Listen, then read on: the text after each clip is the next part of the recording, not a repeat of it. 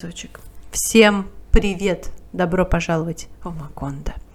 Сегодня у нас с вами пойдет не близкий и не легкий разговор о творчестве французского классика Эмиля Золя.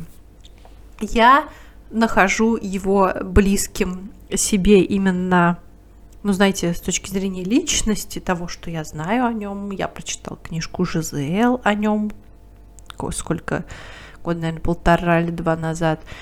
И мне кажется, что мне его взгляды близки довольно-таки. Ну, я не могу сказать точно, поскольку мы же не знаем, по сути, какой на самом деле это был человек, тем более, что не только не общались, но он еще и умер вообще тоже порядочные века назад.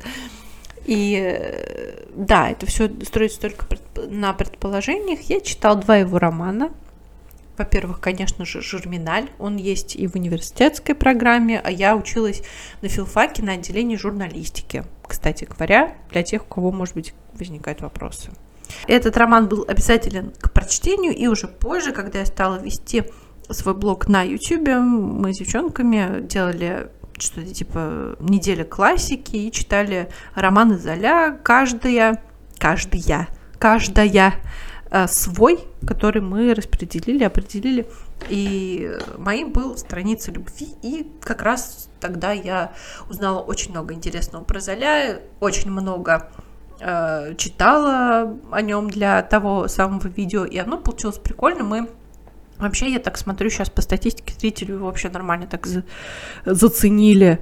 Вот, э, по крайней мере, для моего канала. И сразу хочу предупредить, что здесь будут спойлеры, потому что, ну, мы говорим с вами о каких-то классических вещах, тут, наверное, трудно не сделать каких-то спойлеров, но именно испортить этим прочтение книги, вот я сомневаюсь, если честно, потому что, ну, я считаю все-таки, что классику читают не столько из-за сюжета, сколько из-за многих-многих других причин, о которых я сейчас даже не собираюсь распространяться. Эмиль Золя родился 2 апреля 1840 года. В первую очередь нужно сказать, что творчество Эмиль Золя относит к, наверное, к двум направлениям, но прежде всего к натурализму, натуралистическое направление литературы. Эм, это значит, что писатели в этом жанре, скажем так, неправильное употребление слова жанр, но неважно, они придерживались теории наследственности, биологических каких-то подробностей и герои в таких произведениях, они чаще всего не просто герои, там целые семьи какие-то рассматриваются, наследственные заболевания, и писатели затрагивают врачебные темы, и очень много физиологических подробностей, то есть такая физиологичность описания, довольно-таки отталкивающая. За это, кстати, Золя тоже ругали. Второе направление, это, наверное, более понятно всем реализм. И вот лично я, по крайней мере, в романе «Страницы любви» больше увидела реалистического, но я тоже сейчас потом все про это расскажу. Почему же появилось вообще такое направление, как натурализм, э, а оно очень важным стало для вот середины 19 века, потому что в то время появляется на горизонте как раз-таки Чарльз Дарвин со своим э, учением, со своей теорией происхождения видов, и, соответственно, все это популяризируется, и писать литературу как важная часть общественных, да, культурных процессов, она очень быстро это все подхватила и разнесло. И вот такое вот образовалось направление в литературе, особенно во французской, ну, скорее всего, наверное, да, это было в большей, в большей степени присуще французской литературе, потому что Флабер отчасти, например, еще натуралист. Кто у нас еще натуралист? И вот Флабер, он э, его также тоже относит и к реализму в том числе, и здесь еще в этом в этой гряде, череде писателей стоит также Гида Мапассан, потому что, ну, он был учеником Флабера, но Мапассан, он уже тоже больше такой реалист, потому что дело в том, что вот эти все такие критические яркие направления, они появляются в какие-то переходные периоды, да, чтобы достичь какого-то равновесия, к которому литература пришла позже в виде реализма, литературе, ну и вообще, мне кажется, любым процессом там общественным каким-то, чтобы от одной крайности, которая вот вся там церковь, Бог, духовность и все такое, чтобы откатиться в такое ну, привычное нам, наверное, да, светское русло, ему нужно было сначала удариться обо все вот эти биологии, медицина, наука, вперед, вперед, все нужно развивать. И, э, то есть, от одной грани удались э, другую и пришли, в конце концов, к какому-то равновесию в виде реализма. И вот Мапасан, он уже был немножко реалист. Вот. А, кто еще был? Генри Таро, это он, по-моему, англичанин, он вот писал про жизнь какого-то там своего чувака в лесу. Я, честно, не читала эту книгу, но, говорят, она очень большая, очень нудная, и ее проходит в американских школах. Кстати, во многих американских романах можно э, увидеть отсылки к этому произведению. И, например, Камиль Леманье, я читал какие-то его рассказы, когда писал свой диплом про по французской литературе, причем я писала его про Мапасана как раз-таки. Но я уже сейчас ничего не помню, и в России они вообще, вот Мапасан, Поль Бурже, например, он не был натуралистом, он писал уже в конце 19 века, но он был такой э, желтоватый, короче говоря, писал про светских дам, про любовь и все такое. Ну вот, в общем, всех вот этих писателей их уже в России, мне кажется, плохо знают, но вот Леманье, я думаю, точно мало очень кто знает.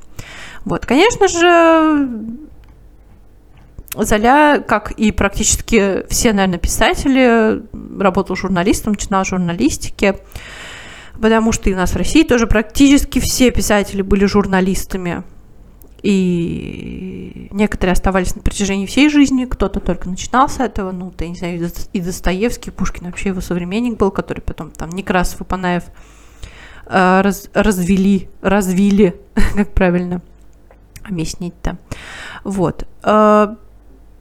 Словом, натурализм был вот таким, вот это преобладал в обществе, такие процессы происходили, и, ну, как бы, да, сюрприз, это все связано действительно с Дарвином и с э, разными не только социальными, но и политическими изменениями в обществе. В общем, здесь все, очень много всего. И главным детищем Эмиля Золя был его роман «Река», так называемый, это где-то около 20 романов он написал, цикл о Ругон Макарах.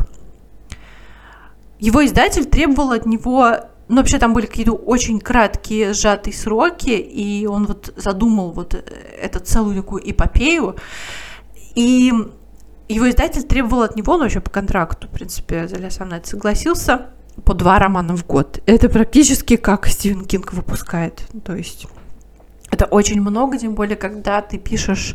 Ну, просто, мне кажется, я не знаю, Кинг, он более, не знаю, то ли посвящен, то ли он просто не корректирует рукописи, я не знаю, честно, но это действительно огромный объем э, работы, и Золя, он, например, работал просто по много часов в день. Он просто посвящался этому, все равно он не успевал и писал это потом много-много лет. Там была очень запутанная история со сменой издателей и вот этим всем. И все-таки он ее закончил в результате эту реку свою. И там, да, действительно около 20 романов. Первым был «Карьера Ругонов», где описывается вообще весь антураж, то, что происходит. И последним стал «Доктор Паскаль» тоже здесь, конечно же, тема наследственности, потому что а, речь идет о целой, не просто это семья, это вот целое, как бы родословное целое, если в погуглить просто. Можно, есть целые картинки, схемы вот этих всех э, героев этих книг, кто кому приходится, там очень большие ветви, трудно разобраться, и вот если начинаешь читать романы, то приходится иметь дело с этой табличкой. Вот так. Основательницей родов, родов, основательницей рода Ругон Макаров стала Аделаида Фук.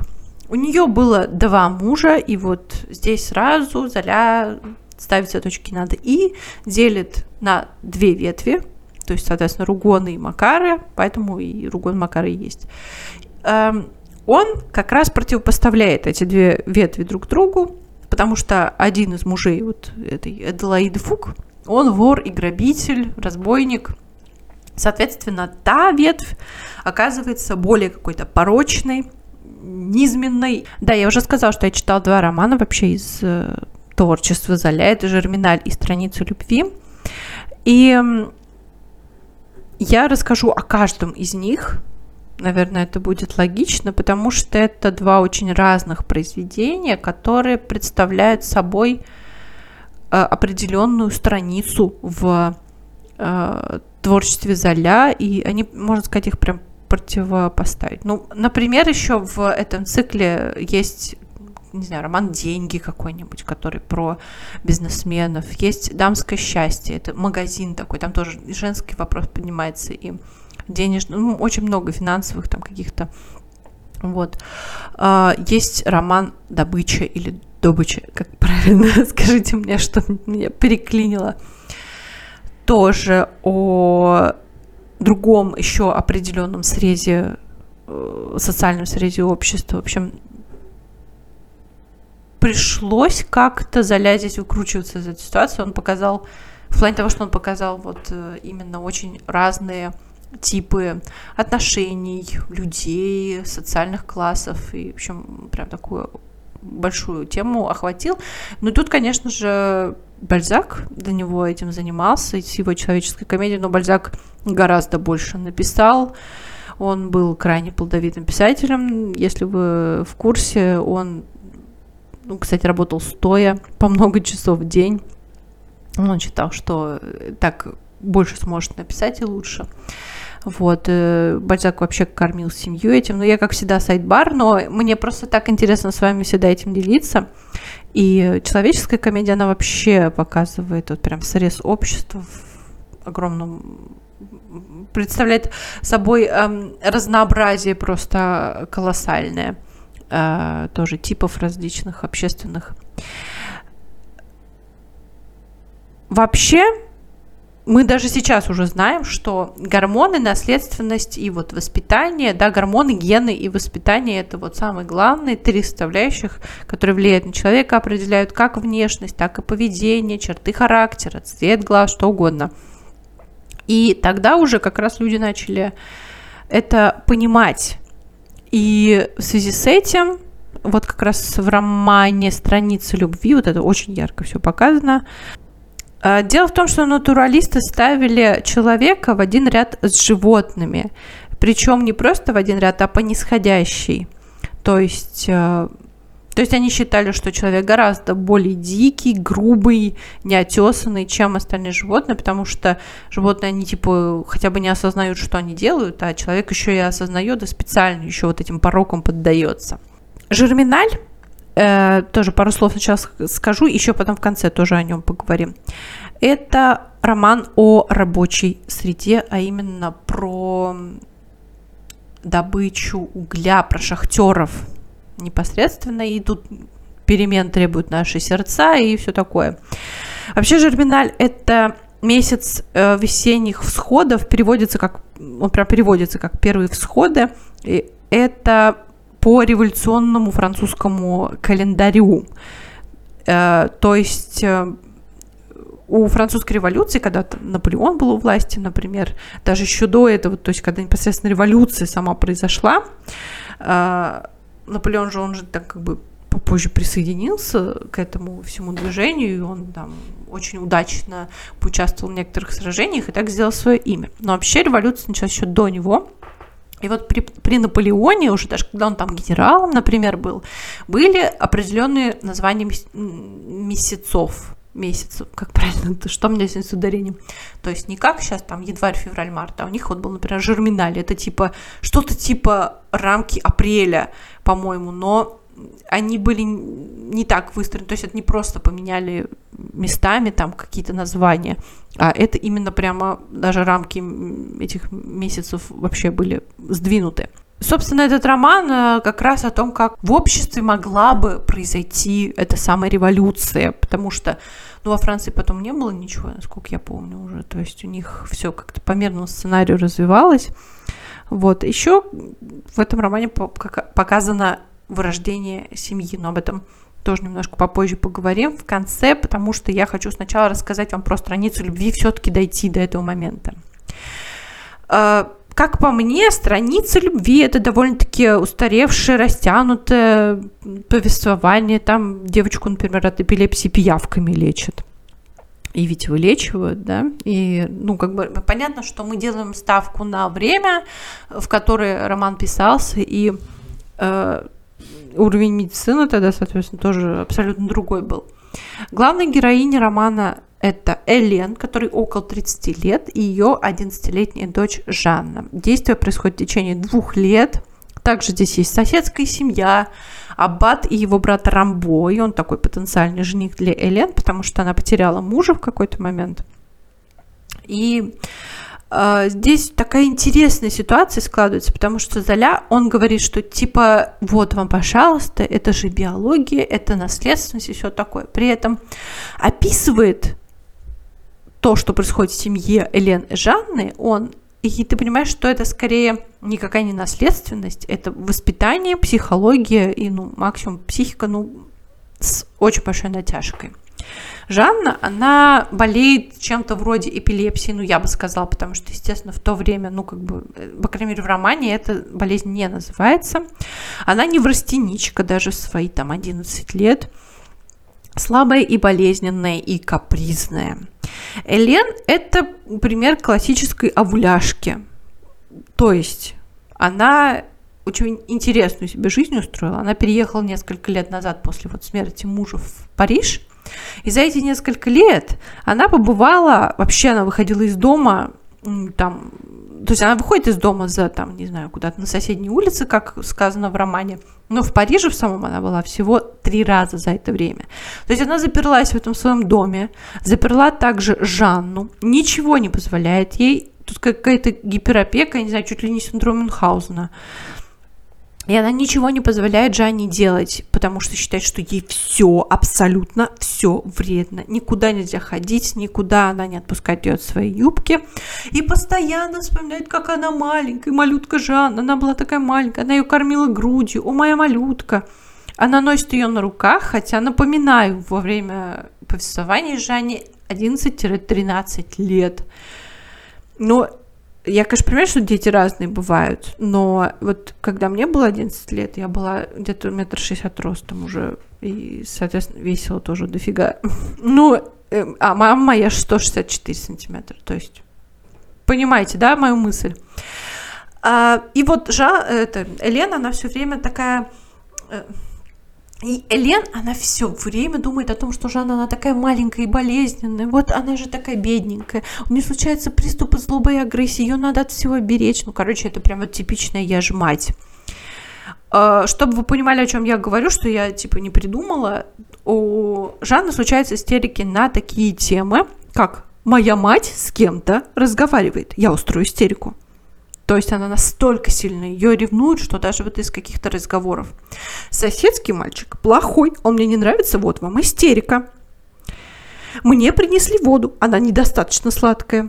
А теперь она слишком сладкая. Я брошу стакан и скажу, с вами умрешь от жажды. Это, ну, цитата из романа.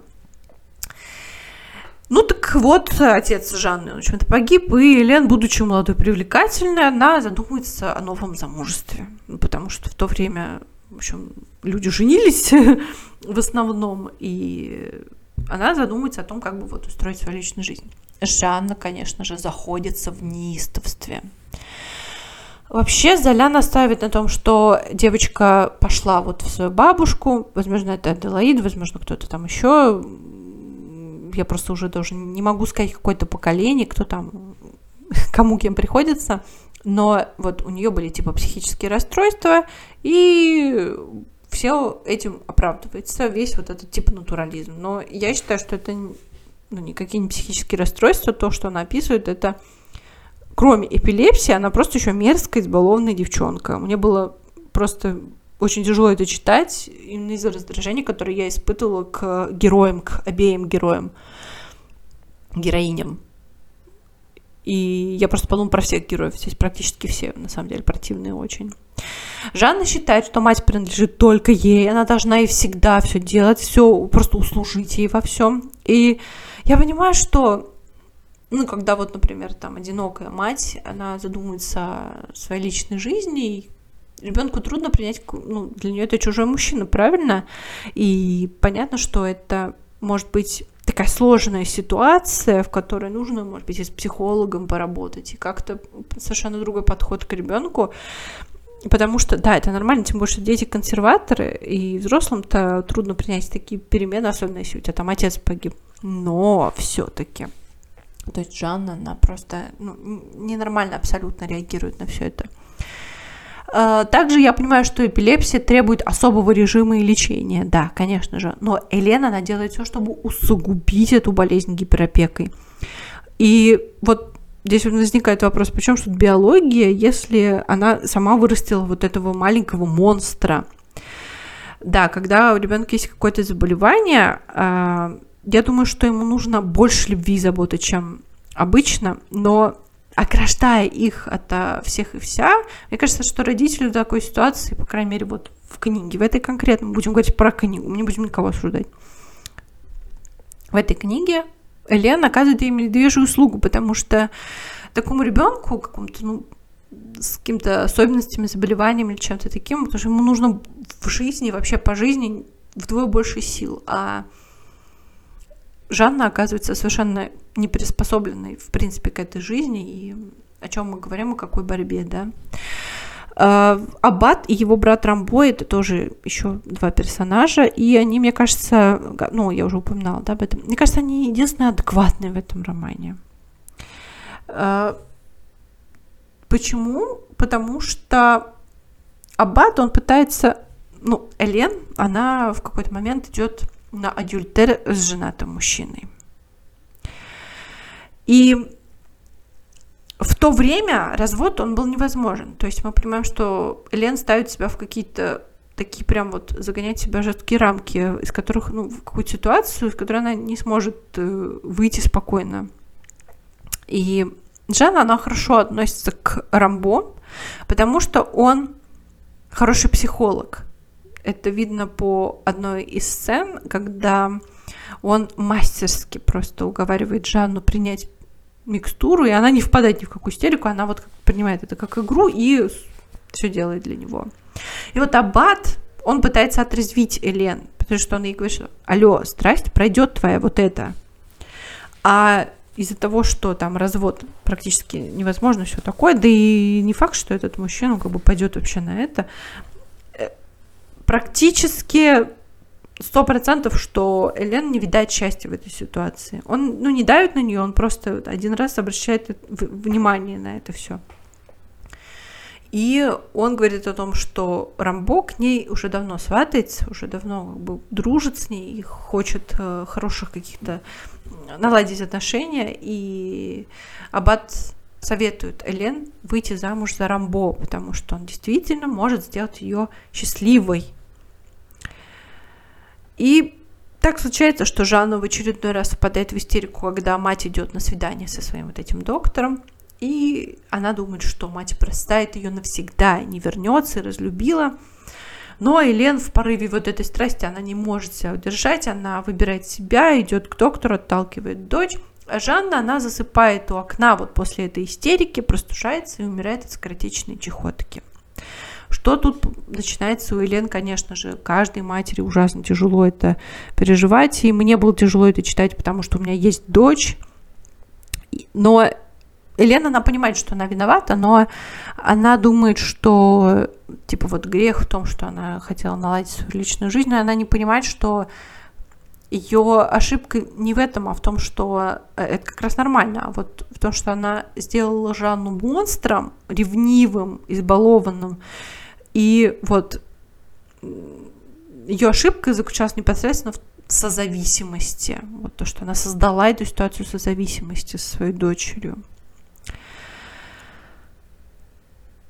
Жанне было необходимо внимание матери полностью. Все, все ее внимание. А доктор для Елены, вот этот ее новый любовник, он становится лишь новым объектом желания, вытесняя Жанну. То есть действительно очень нездоровая ситуация. И Заля пишет, что вот Элена, она хотела везде выплеснуть вот это чувство страсти, которое ее преследовал, то есть она прям такая навязчивая поклонница, навязчивая любовница, такой сталкер немножко, да. И ну, как бы ничего смешного, я вот прекрасно это понимаю, и это немножко такая одержимость, ну, такая страшная ситуация, то есть она, у нее нет каких-то вот здоровых чувств, э, в результате каких-то травм, может, потому что она мужа потеряла, может быть, еще что-то, тут как бы вот этот психологический момент мы не улавливаем.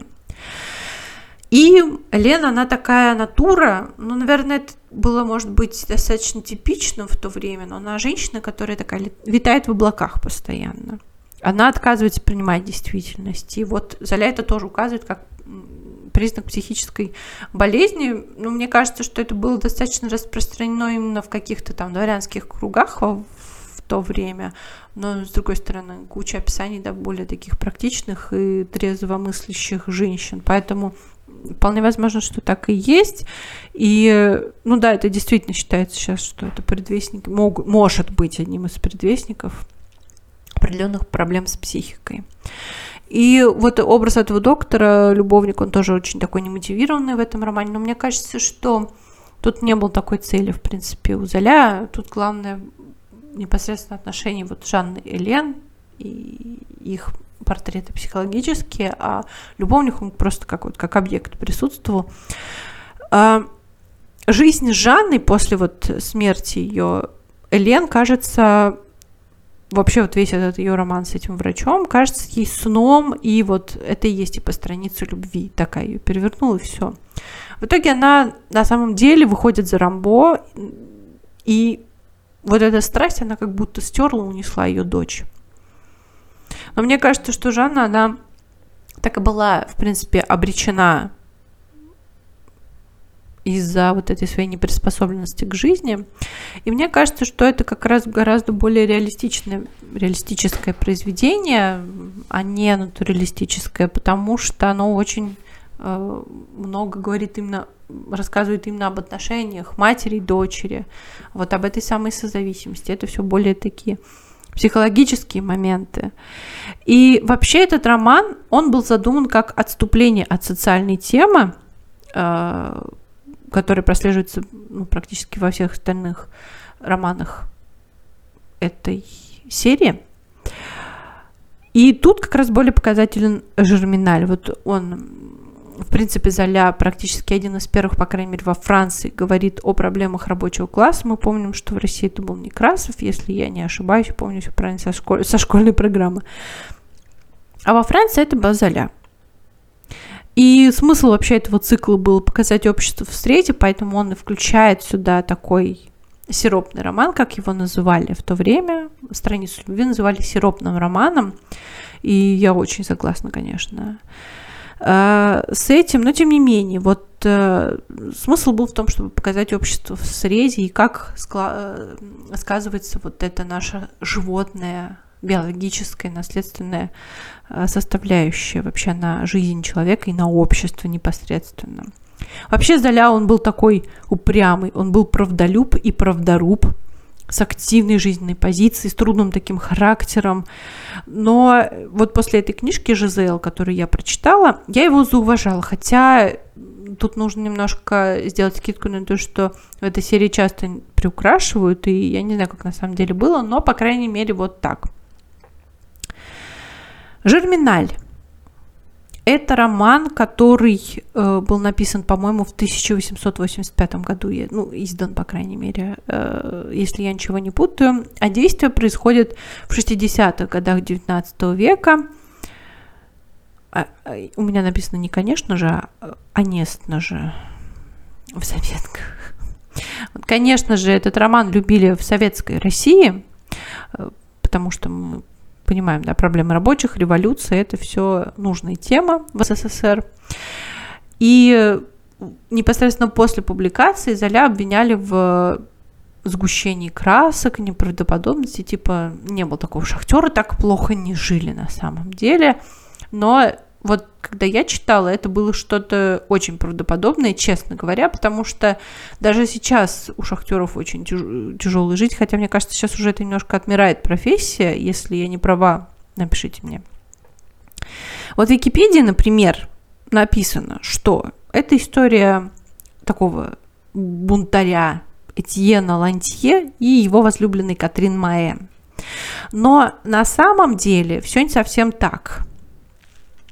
Дело в том, что большую часть романа занимают даже не столько описание какой-то революции, вот этой забастовки, да, которая в романе происходит, а э, которая, собственно, спровоцирована Этьеном Лантье, а в большей степени жизни вот этого шахтерского городка. То есть вся первая половина романа это все то, что там происходит, и семья Маэ это э, одна из вот первых таких точек отправных, э, которую показывает Золя. Это шахтерская семья. Они встают в 4 утра, или там что-то такое, в общем, задолго до рассвета. Они практически ничего не едят, они там какой-то хлеб с маслом на обед, один кусок буквально.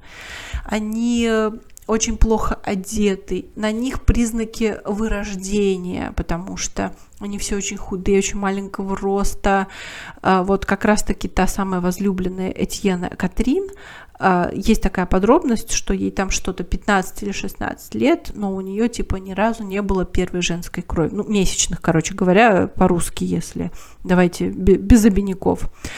И, ну, мы знаем сейчас, что это уже ну, немножко такое отставание, скажем так, в развитии, и между прочим, эта первая кровь приходит к ней, когда начинается вот эта забастовка, вот эта революция. То есть здесь, ну, Золя немножко связывает э, такое, это, ну, не знаю, как, как это еще объяснить, но кровь с пролитие крови с э, таким вот этим социальным движением.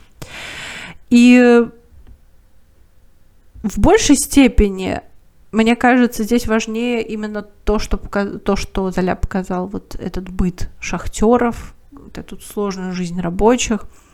И революцию он предрекает, но во Франции же не было после этого, по-моему, никаких революций уже, то есть, несмотря на то, что многие, может быть, этого и хотели бы. Этьен Лантье устраивает на этой шахте забастовку, потому что очень мало платят. И вот тоже то, как перебиваются вот эти все семьи, это тоже показано на примере Маэ, вот этими маленькими крошечными деньгами. А, и он устраивает эту стачку, эту забастовку, которая заканчивается фактически победой хозяина шахты на его условиях. И, ну, то есть ничего, по сути, не происходит. А Этьен, он такой, типа, студент, то есть он такой понахватался где-то там идей, приехал в свой родной город, и вот начинает чужой монастырь со своими заморочками. То есть такой вот идейный тип. Он, конечно, довольно-таки мерзкий в романе, честно говоря, вот на мой взгляд, по крайней мере. Несмотря на то, что он такой типа идеалист и мечтатель, но я вот, ну, опасаюсь обычно людей такого типа. Ну, да ладно, мои личные эти не, важ, не так важны, мои личные убеждения. Первый день возобновления работ на шахтах, что-то случается, какая-то катастрофа, и ее затопляет. Катрин погибает, Татьяна спасает. И здесь тоже какие-то стимулы наверняка есть, но я, опять же, я же не, не могу тут интерпретировать ничего. И так выходит, что Этьен, он покидает свой родной город, и в конце он идет и видит э, эти самые первые всходы весенние. И это вот и есть Жерминаль, месяц первых всходов. То есть здесь метафора первых всходов плодов революции, скажем так.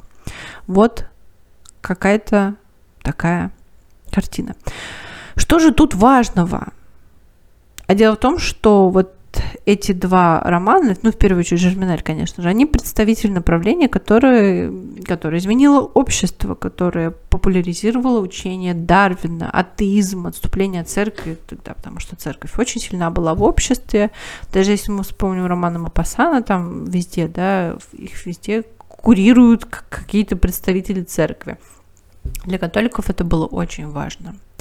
И вот этот переход к научному, научному, и этот переход к научному прогрессу, он представлен в этом романе, и в этих романах, я бы сказала, ну, в первую очередь Жерминаль, конечно, потому что, опять же, мы вспоминаем, что «Страница любви» — это сиропный роман.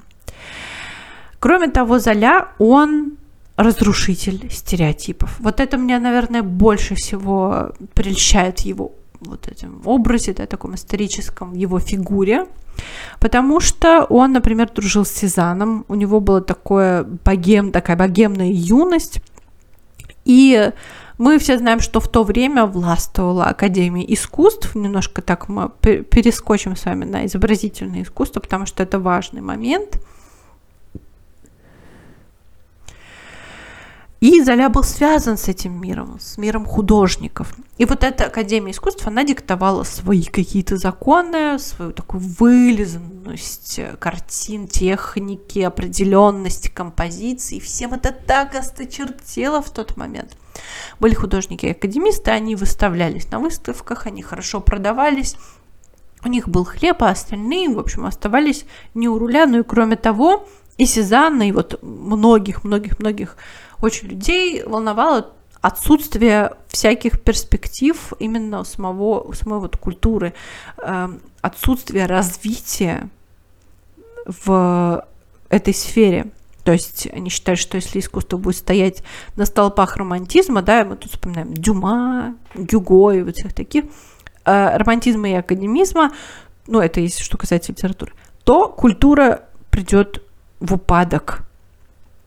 И, в общем, постепенно к этому все и шло на самом-то деле.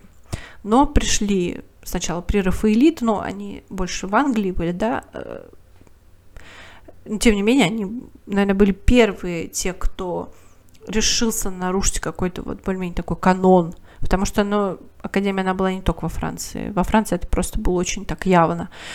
И в конце концов приходят импрессионисты, которые рушат вообще все, что только могут, тем более, что изобрели вот эти искусственные синтетические краски, яркие, которые не мешали прямо на холсте. И это э, тоже очень... Я просто по первому образованию дизайнер, по второму журналист. Вот на филфаке учился, поэтому у меня все это очень так связано, все это близко. И, соответственно, э, этот период, он равен изменению вот всех этих эм, тенденций, да, в обществе. Чего я сказала сейчас вообще?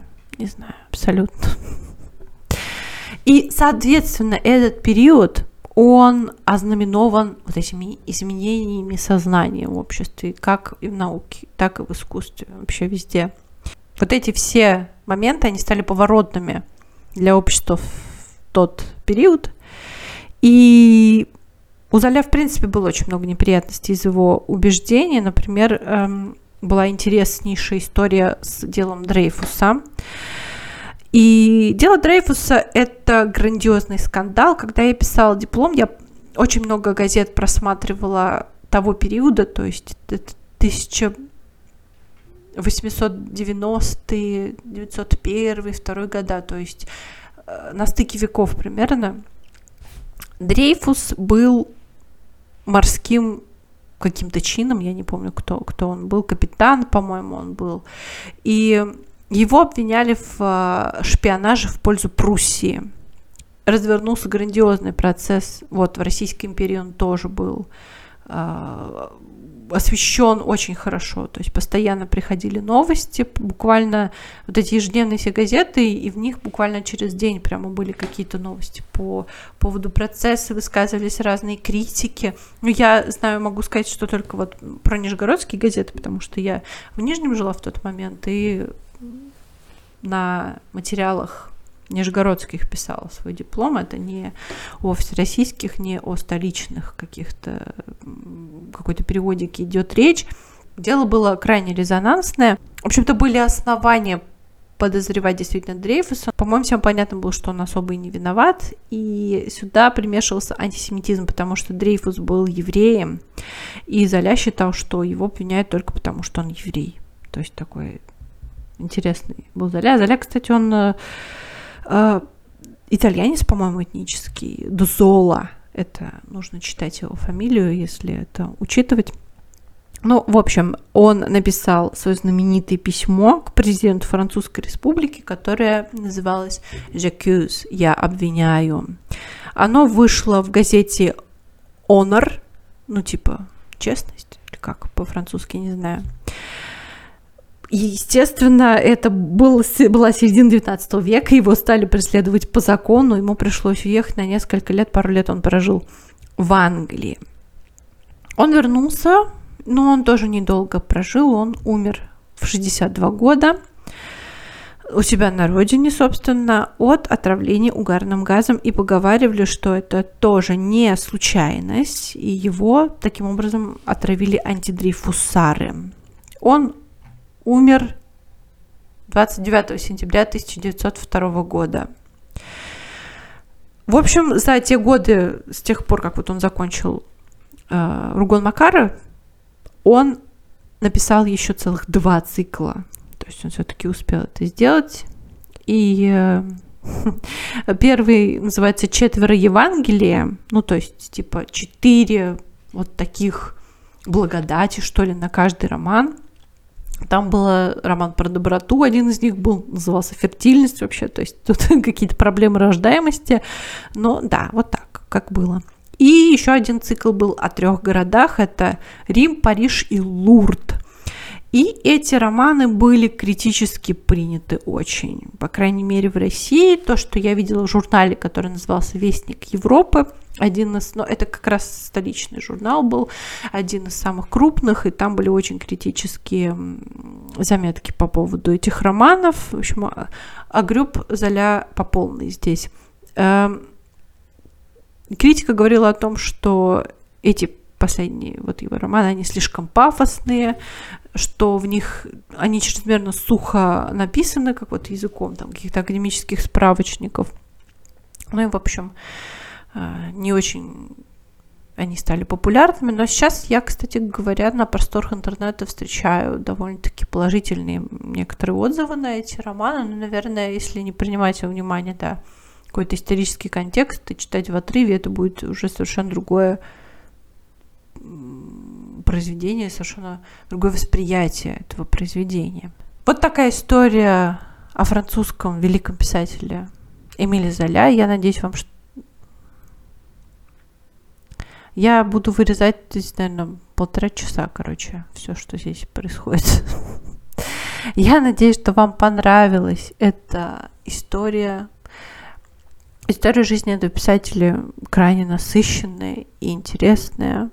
И вот каким огромным количеством процессов, явлений, событий Эмиль Золя был связан. Мне нравится, опять же, вот его больше, наверное, какая-то личность, да. Я не уверена, что смогу оценить в полной мере вот эти все его гениальные произведения. Тут не буду наверное, лукавить, там, оценивать как это. Но, по крайней мере, Жерминали, вот я очень люблю, это такой прям глубокий роман, и я бы, наверное, хотела немножко больше критики о нем почитать, немножко больше каких-то интерпретационных моментов. Вот, если вам понравилось э, понравился этот выпуск, то не забывайте как-нибудь просигналить, что вам нравится, поставить где-то лайки, комментарии на той платформе, на которой вы слушаете. Э, подкаст и добавляйтесь в Инстаграм ко мне Маконда Риц в одно слово. Маконда Риц. И через Кей. Не как, не, не как Си, как Кей. Маконда. И, наверное, на этом я буду заканчивать. Подписывайтесь также на канал на мой.